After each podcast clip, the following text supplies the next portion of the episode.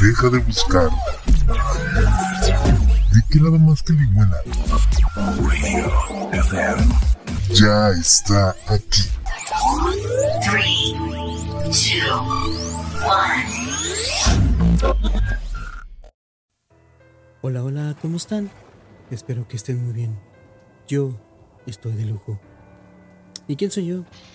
Nada más y nada menos que Ian Partida, su host de esto que es de que lado más caliguana, hoy en el episodio de terror. Las redes sociales rapidito para que estén en contacto conmigo son Twitter e Instagram como arroba Ian Partida y el Facebook como de más caliguana. Ya habíamos platicado con anterioridad de que eh, checamos eh, constantemente eh, de dónde nos escuchan. Habíamos mencionado Colombia, que tenemos audiencia ya, a la cual les mando saludo. Igual a todas las partes donde nos escuchan, muchísimas gracias. Y hoy en el episodio de terror, pues vamos a platicar leyendas de Colombia. Y esto dice así.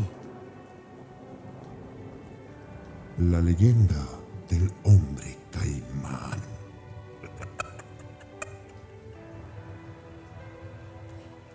La leyenda del hombre caimán es una antigua y popular leyenda colombiana que habla de un suceso muy extraño que ocurrió en una zona pantanosa cercana al río Magdalena.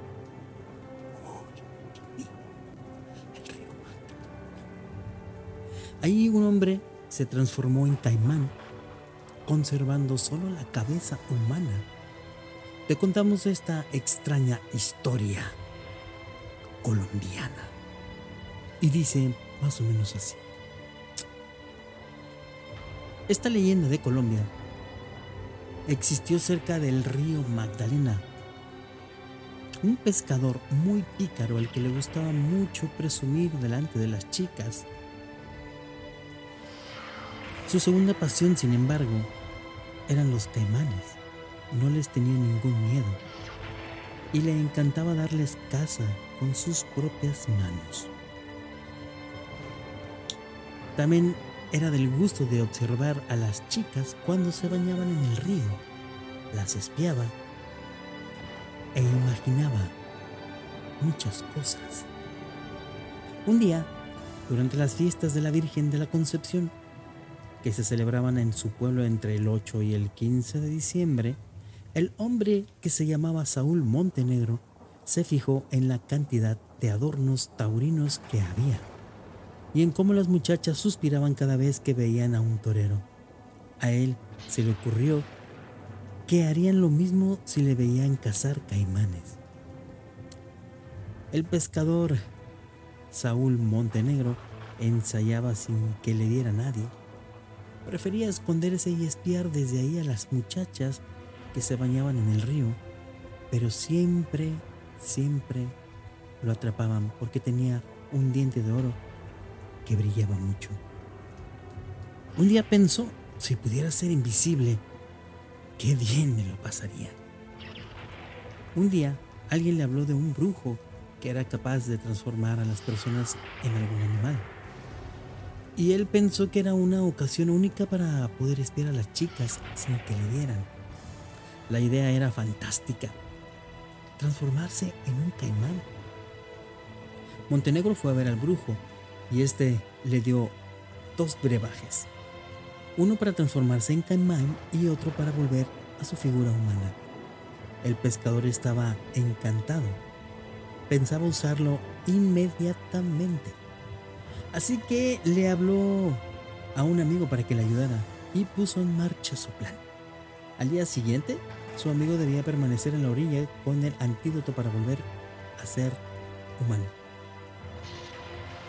Humano. ¿No se entendió? Mientras él disfrutaría de su forma de caimán. Los dos acudieron hasta la orilla del río y ahí Saúl Montenegro se transformó en caimán gracias a la pócima que el brujo le había dado. Montenegro ya convertido en caimán, se adentró en el río y se lo pasó muy bien, recorriendo zonas inexploradas y espiando de vez en cuando a las muchachas que se bañaban. Uy, uy, uy. Nunca se dio cuenta de su presencia. Nadie. Pero pasaba el tiempo y el amigo de Saúl se quedó dormido. Cuando Saúl se acercó a la orilla para volver a transformarse en humano, su amigo despertó de golpe y se asustó al ver al caimán tan cerca. No imaginó que podría ser su amigo y del susto dio un manotazo al frasco con el antídoto rojo y algunas gotas cayeron sobre la cara de Montenegro, pero el resto se perdió en el río. Así que fue como Montenegro quedó para siempre transformado en un extraño ser, un hombre caimán, con cuerpo de cocodrilo y cabeza humana.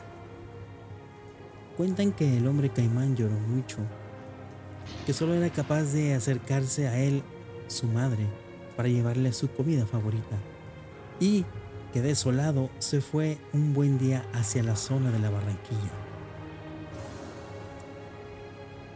Aunque tú no lo creas, esta leyenda dio origen a una famosa canción que se escucha en todos los bailes.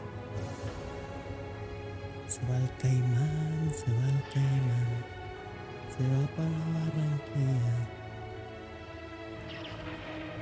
Esto fue la historia, la leyenda Del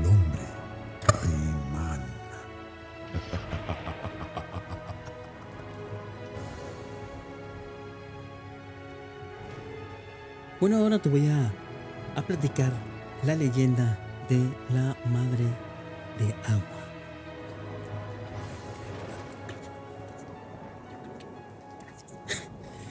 La madre de agua. ¿De qué te estoy platicando? Bueno, la madre de agua es una ninfa de las aguas con aspecto de niña o de jovencita bellísima, de ojos azules pero hipnotizadores y una larga cabellera rubia. La característica más notoria es la de llevar los pies al revés, es decir, al contrario de como los tenemos normalmente, ella los tiene hacia atrás. Por eso quien encuentra sus rastros cree seguir sus huellas, pero se desorienta porque lleva se desorienta porque ella va en un sentido contrario.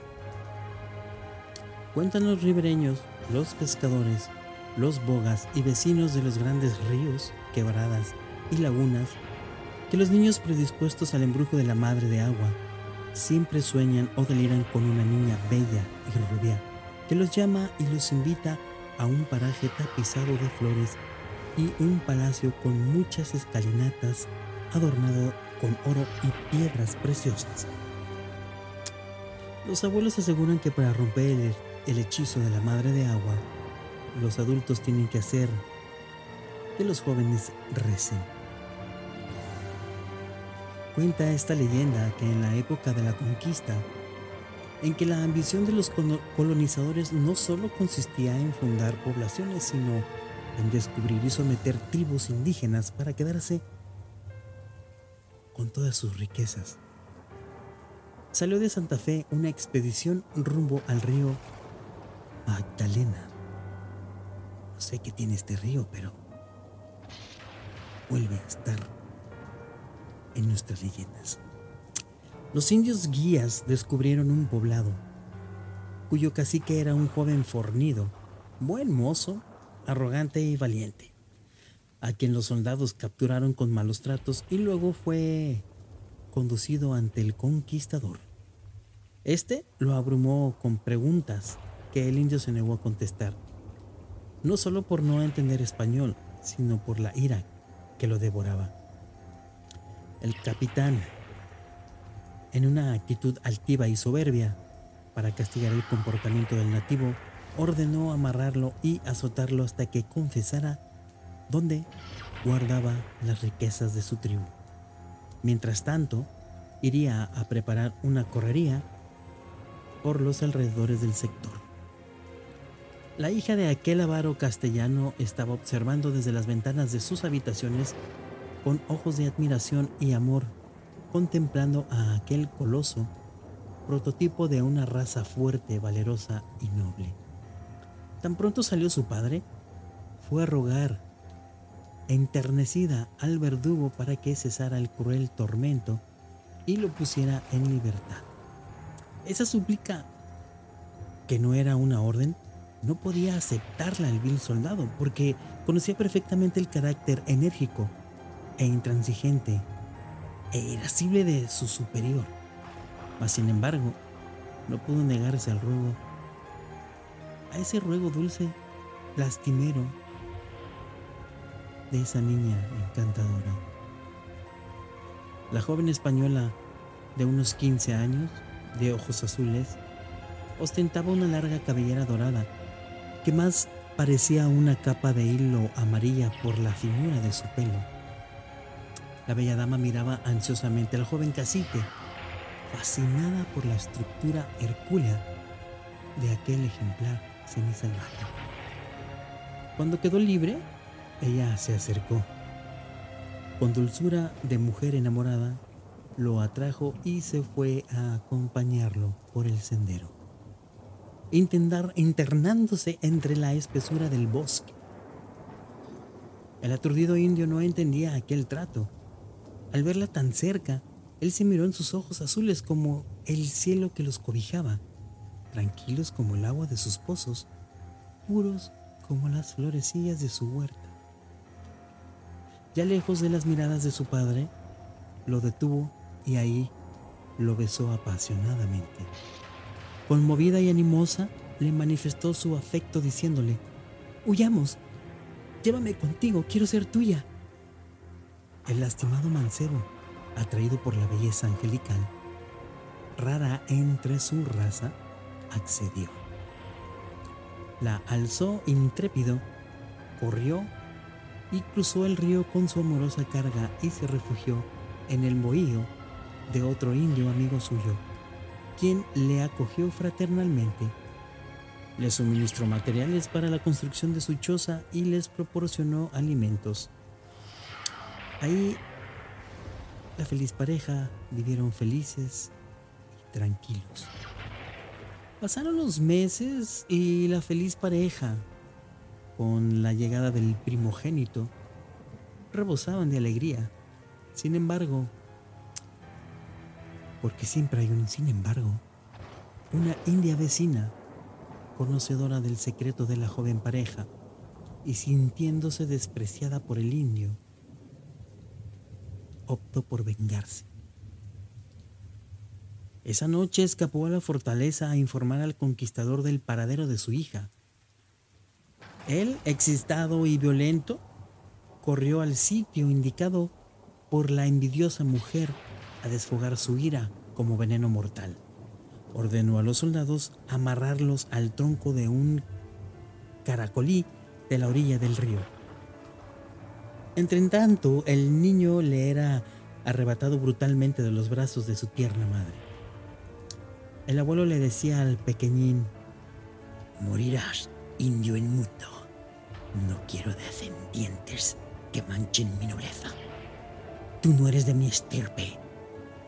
Y furioso se lo entregó a un soldado para que lo arrojase a la corriente ante las miradas desorbitadas de sus martirizados padres, quienes hacían esfuerzos sobrehumanos de soltarse y lanzarse al caudal inmenso a rescatar a su hijo. Pero todo fue inútil. Vino luego el martirio del conquistador para atormentar a su hija, humillarla y llevarla sumisa a la fortaleza. El indio fue decapitado ante su joven consorte quien gritaba lastimeramente. Por último, la dejaron libre a ella, pero enloquecida y desesperada por la pérdida de sus dos amores, llamando a su hijo con gritos desgarradores, se lanzó a la corriente y se ahogó. La leyenda cuenta que en las noches tranquilas y estrelladas, puedes escuchar una canción de arrullo tierna y delicada. Tal parece que este arrullo surgiera de las aguas o se deslizara al aura ca- cantarina sobre las espumas del cristal. La linda rubia sigue buscando a su querido hijo por los siglos de los siglos. Es la madre del agua, la diosa o divinidad de las aguas, o el alma atormentada de aquella madre que no ha logrado encontrar el fruto de su amor. Por eso, cuando la desesperación llega hasta el extremo, la iracunda diosa sube hasta la fuente de su poderío, hace temblar las montañas, se enlodan las corrientes, tornándolas putrefactas y ocasionando pústulas a quienes se bañan en aquellas aguas envenenadas. Esto fue la leyenda de la madre del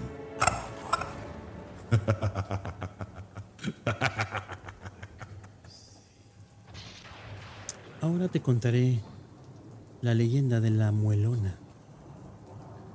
Es un relato de origen colonial muy arraigado en la tradición oral campesina de la zona andina de Colombia. Es comúnmente representada como una joven y bella mujer, de cabello largo y ojos hechizantes, que seduce a los hombres con una hermosa sonrisa la cual esconde una descomunal dentadura con la que destroza a sus víctimas. Dicen que la muelona es una mujer bonita de largos cabellos, ojos electrizantes, una dentadura como de una fiera que destroza fácilmente tanto a un ser humano como a una vaca o a un caballo. Como la dentadura la exhibe siempre, parece que estuviera continuamente riéndose. Emite unas carcajadas ensordecedoras y aterradoras, haciendo estremecer la zona donde se encuentre. Las horas preferidas para salir a los caminos son de las 6 de la tarde a las 9 de la noche. A los caminantes se les aparece a la orilla del sendero o contra los troncos de los árboles a manera de una mujer muy atractiva y seductora. Pero que al estar unidos en estrecho abrazo, los tritura ferozmente. Casi siempre persigue a los jugadores empedernidos, a los infieles, alcohólicos, perversos y a los adúlteros. Los campesinos dicen que los hogares que se libran de ella son los que tienen niños recién nacidos o mujeres que van a ser madres. Cuentan los cronistas que en la época de la colonia se diseminaron por el país las mujeres españolas, que aunque muchas eran buenas, el resto era de pésimos antecedentes. Algunos de estilo errante eran perversas, corruptoras, que ocasionaron prejuicios lamentables a familias modestas. Yo creo que eran perjuicios. Engañando niñas inocentes y arruinando a hombres que poseían cuantiosas fortunas. Una de ellas, la maga, estableció su negocio resolviendo consultas amorosas, arreglando o mejor desbaratando matrimonios, echando el naipe, leyendo las líneas de la mano, en fin, todo lo que fueran artimañas. Cuando conoció mucha cuando conoció mucha gente y tenía mucha clientela, ensanchó el negocio en una casa de diversión. Ahí conquistaba cándidas palomas y limpiaba el bolsillo de altos representantes del rey de España, no dejando de lado los criollos más adinerados. La suma de atrocidades cometidas por la pérfida mujer fueron incontables. Ella enseñó a las mujeres a evitar la maternidad, cayó la ruina de centenares de hogares, se agotaron ingentes fortunas y vino como consecuencia la depravación. Las enfermedades venéreas y esposas abandonadas. Cuando murió la disoluta maga, la casa se llenó de un olor nauseabundo, hasta el punto de tener que abandonarla de inmediato. Una de las mujeres preferidas por la muerta se arriesgó a quedarse aquella noche para recoger algunos utensilios, trajes y joyas.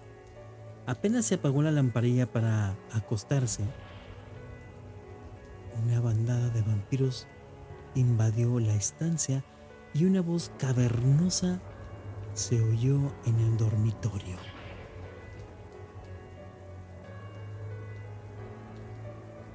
Tengo que vengarme de los hombres jugadores y perniciosos malditos, de las mujeres livianas y desvergonzadas.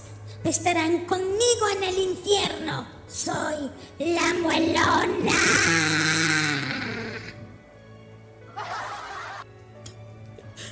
¿Qué te pasó, manotas?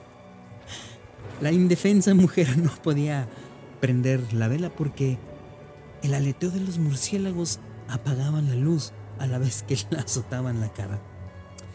Ya desesperada y horrorizada, salió gateando a la calle para contar alarmada lo que acababa de presenciar. Las autoridades tuvieron que prender fuego a la casa, a esa casa maldita, para poder dar paz y tranquilidad a los vecinos, quienes vivían inquietos y mortificados con aquella casa de escándalos y vicios. Desde ese momento, la muelona vaga errante entre caminos y bosques, buscando hombres insanos y mujeres desvergonzadas para destrozarlo con sus aterradores dientes. Esto fue La leyenda de la muelona.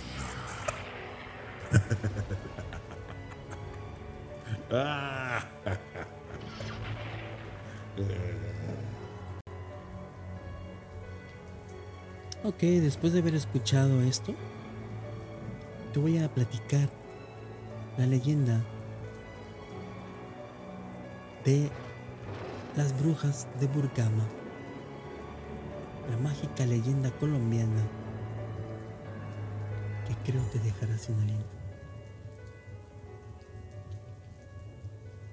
En la muy noble y conservadora población de Ocaña, en lo que hoy es el departamento de norte de Santander, transcurría el siglo XVII con más calma que Afugias.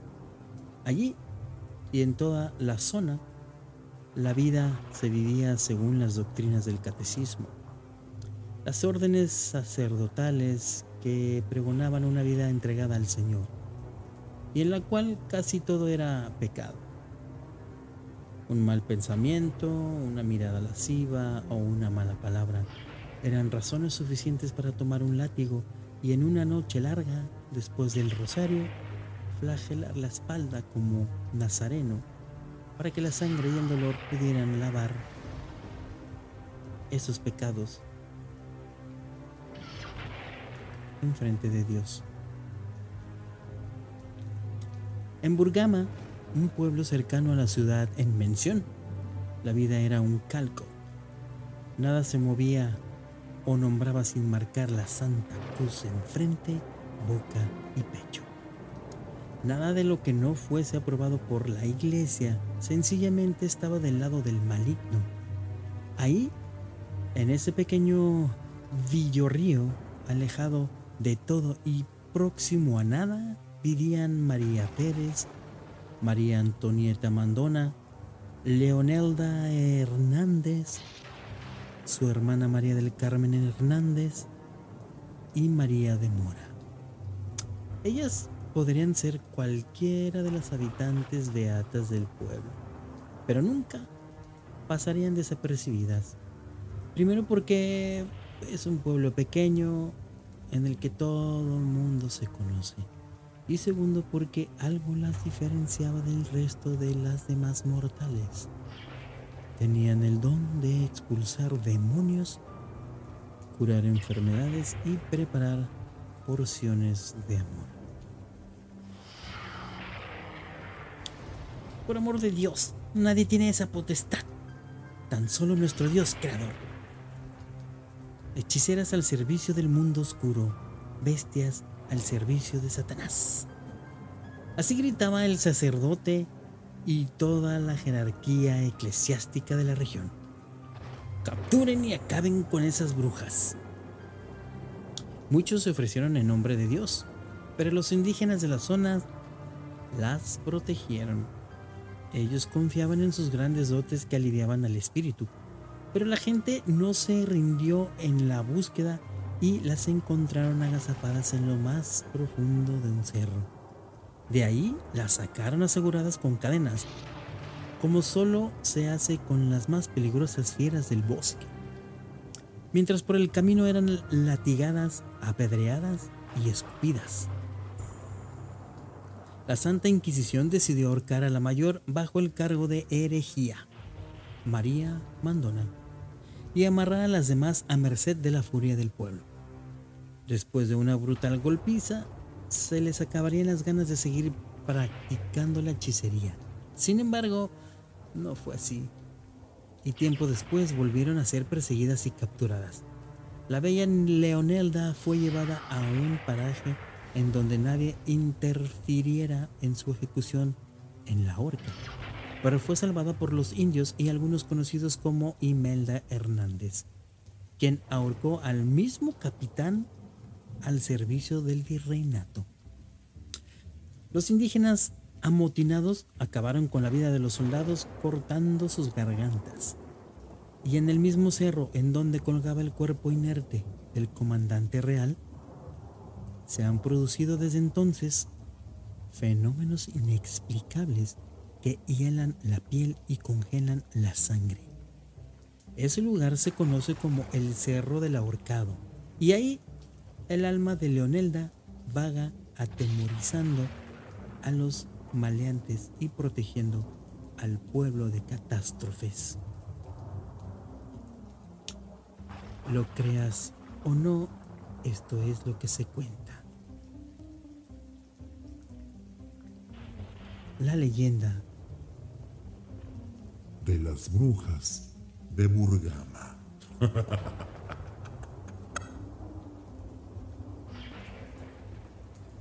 Te cuento ahora la leyenda de El Moán. Existen palacios subterráneos, profundidades acuáticas y oscuras cuevas que ocupan un espacio misterioso, pero al que muchos jamás han ido.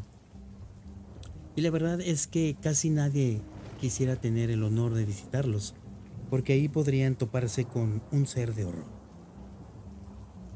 En el actual territorio del departamento del Tolima vivía un hombre de leyenda, un hombre de cabello muy largo y la cara tornada por el sol, también conocido como el Poira o Moán.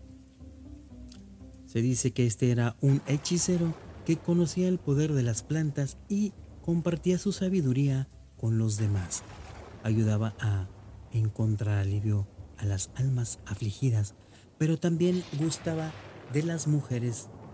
Fumaba tabaco todo el tiempo y sus ojos eran rojos y provocaba el miedo en todos. Cuando llegó la invasión española, el Moán, adolorido por todos los vejámenes y la destrucción que los recién llegados habían hecho a la población de indígenas, decidió retirarse y esconderse sigiloso en los rincones más oscuros de la geografía. Unos dicen que se sumerge en los ríos y otros que se esconde en las cuevas que nadie quisiera visitar en la noche. El Moán no solo perseguía en un principio a expedicionarios y españoles para hacerles pagar sus crímenes, sino que se escondía en los ríos esperando a que aparecieran muchachas lindas para cortejarlas y luego raptarlas. Nunca se supo de la suerte de las mujeres que habían ido al río a lavar la ropa. Se afirma que sus restos aparecen a veces en las orillas. Aunque muchos temen de este ser, otros afirman que nostálgico navega por los ríos tocando un instrumento de cuerda y cantando tristes tonadas. El paso de los siglos no eliminó esta historia, sino que la catapultó hacia el futuro. Pescadores rezan al cielo para no encontrarse en medio del río con este hombre de aspecto bestial. El Moán cambia de apariencia para ir a los pueblos a comprar aguardiente y tabaco. Se dice que con esa apariencia también engatusa a las mujeres, pero es sobre su bolsa, perdón, sobre su balsa o nadando en el río como el mejor de los escualos que causa mucho terror en la población. Las esposas de los pescadores no quieren dejarlos ir a sus faenas y las madres no quieren que sus hijas jóvenes se acerquen al agua. Este ser goza de fama de brujo de las aguas porque puede crear intempestivamente olas que voltean las chalupas haciendo ahogar a sus barqueros y pasajeros. También ejerce gran poder sobre la misma pesca porque logra que existan o no subiendas y si lo quiere hace que las redes de los pescadores se enreden o sencillamente que salgan del agua sin un solo pez. El Moán o Poira es la madre de las leyendas en la mitología tolimense. Es parte de la tradición oral que por siglos se mantiene como testiga de una raza formada con origen y temple indígena. Una raza que tiene como escenario una naturaleza rica y hermosa, pero que también puede ser terrorífica, especialmente si el Moán lo toma como su horrorosa guarida. Esto es una leyenda colombiana. La leyenda del El dueño de una hacienda deseaba conseguirse una esposa y llamó a uno de los vaqueros de más confianza para decirle, vete a la quebrada y escoge entre las lavanderas la mejor. Luego me dices quién es y cómo es. El hombre se fue y observó a todos detenidamente al instante y vio a la esposa de un vaquero compañero y amigo, que fuera de ser la más joven y por ende era la más hermosa. El vaquero regresó a darle al patrón la información y todos los datos sobre esta mujer.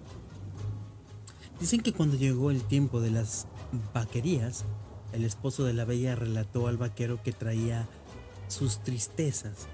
Se quejó de su esposa, pues la notaba fría, menos cariñosa y ya no le arreglaba la ropa con el mismo cuidado de antes. Vivía de mal genio, era déspota, desde hacía algunos días hasta la fecha. Le confesó que le provocaba irse lejos, pero le daba pesar con sus hijos. El vaquero conocedor del secreto de la situación, compadecido de la situación de su amigo, le contó lo del patrón, advirtiendo no tener él ninguna culpabilidad. Pero el esposo entristecido y traicionado le dio las gracias a su compañero por su franqueza y se fue a pensar a solas sobre el asunto y se decía,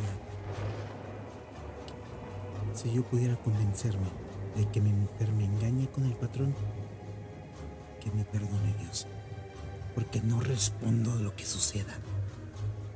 Dicen que este vaquero luego planeó una prueba y se dirigió a su vivienda.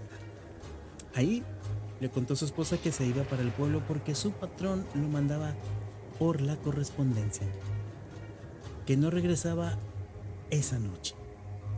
Se despidió de beso y acarició a sus hijos. Se montó en su caballo y deprisa salió por diversos lugares para matar el tiempo. Llegó a la cantina y bebió unos tragos de aguardiente. A eso de las nueve de la noche, se fue a pie por entre el monte a espiar a su mujer. Serían ya como las 10 de la noche cuando la mujer, viendo que el marido no llegaba, se fue para la hacienda en busca del patrón. El marido, cuando vio que la mujer se dirigía por el camino que va al hato, salió del escondite, llegó a la casa, encontró a los niños dormidos y se acostó. Como la madrugada llegó, la infiel muy tranquila y serena. El esposo le dijo, ¿de dónde vienes? Ella con naturalidad le contestó, de lavar algunas ropitas. ¿De noche? A los pocos días, el burlado esposo inventó un nuevo viaje. Montó en su caballo, dio varias vueltas por el potrero y luego lo guardó en una pesebrera vecina. Ya de noche, se vino a pie para esconderse de la plan- de la en la platanera que quedaba frente a su casa. Esa noche la mujer no salió, pero llegó el patrón a visitarla. Cuando el rico hacendado llegó a la puerta, la mujer salió a recibirlo y se arrojó en sus brazos, besándolo y acariciándolo. El enfurecido esposo que estaba viendo todo brincó con el machete en alto y sin dar tiempo al enamorado de librarse del brazo, le quitó la vida con un solo machetazo. La mujer, entre sorprendida y horrorizada, quiso salir huyendo, pero el furioso marido le dio tremendo machetazo en la cadera que la dejó sin una pierna, como si fuera la rama de un árbol. Ambos murieron casi al instante. Al vaquero le enviaron a la cárcel, pero cuando salió al poco tiempo, volvió por sus tres hijos y le prendió fuego a la casa. Se dice que esta mujer deambula por fincas, bosques y selvas solitarias desde aquella terrible noche. Las personas aseguran haberla visto saltando en una sola pata, por sierras, cañadas y caminos, lanzando gritos lastimeros. Es el alma en pena de la mujer infiel que vaga por montes, valles y llanuras, que deshonró a sus hijos y no supo respetar a su esposo. Cuenta la leyenda que la pata sola vive entre los matorrales de la selva, en las cumbres de la llanura. Algunos dicen que es una mujer bellísima que llama a los hombres solitarios que están en el bosque o sus alrededores y los atrae para enamorarlos, pero avanza hacia la oscuridad del bosque, a donde los va conduciendo con sus miradas cautivantes hasta transformarse en una mujer horrible con ojos de fuego, boca desproporcionada, de donde asoman unos diferentes felinos, unos dientes felinos y una cabellera corta y despeinada que cae sobre el rostro para ocultar su fealdad. Además dicen que ha habido ocasiones en las que oyen los lamentos de una mujer extraviada. Gritan para auxiliarla, pero los quejidos van tornándose más tristes a medida que avanzan hacia la víctima. Y cuando ya está muy cerca, se convierte en una fiera que se lanza sobre la persona, le chupa la sangre, termina triturándola con sus agudos colmillos. Esto fue La leyenda de la pata sola.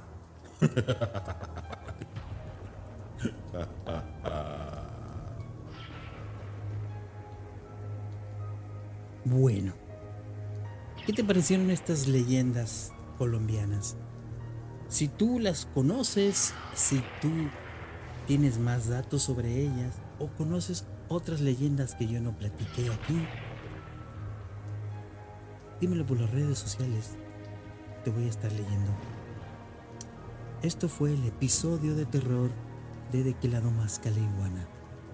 Yo soy Ian Partida, quien se despide, no sin antes darles las gracias de verdad por darle clic y escuchar. No sé cómo agradecerles. Muchísimas gracias. Me despido en esta, en esta no, en este episodio de terror. Nos vemos en una próxima. Duerme, si es que puedes.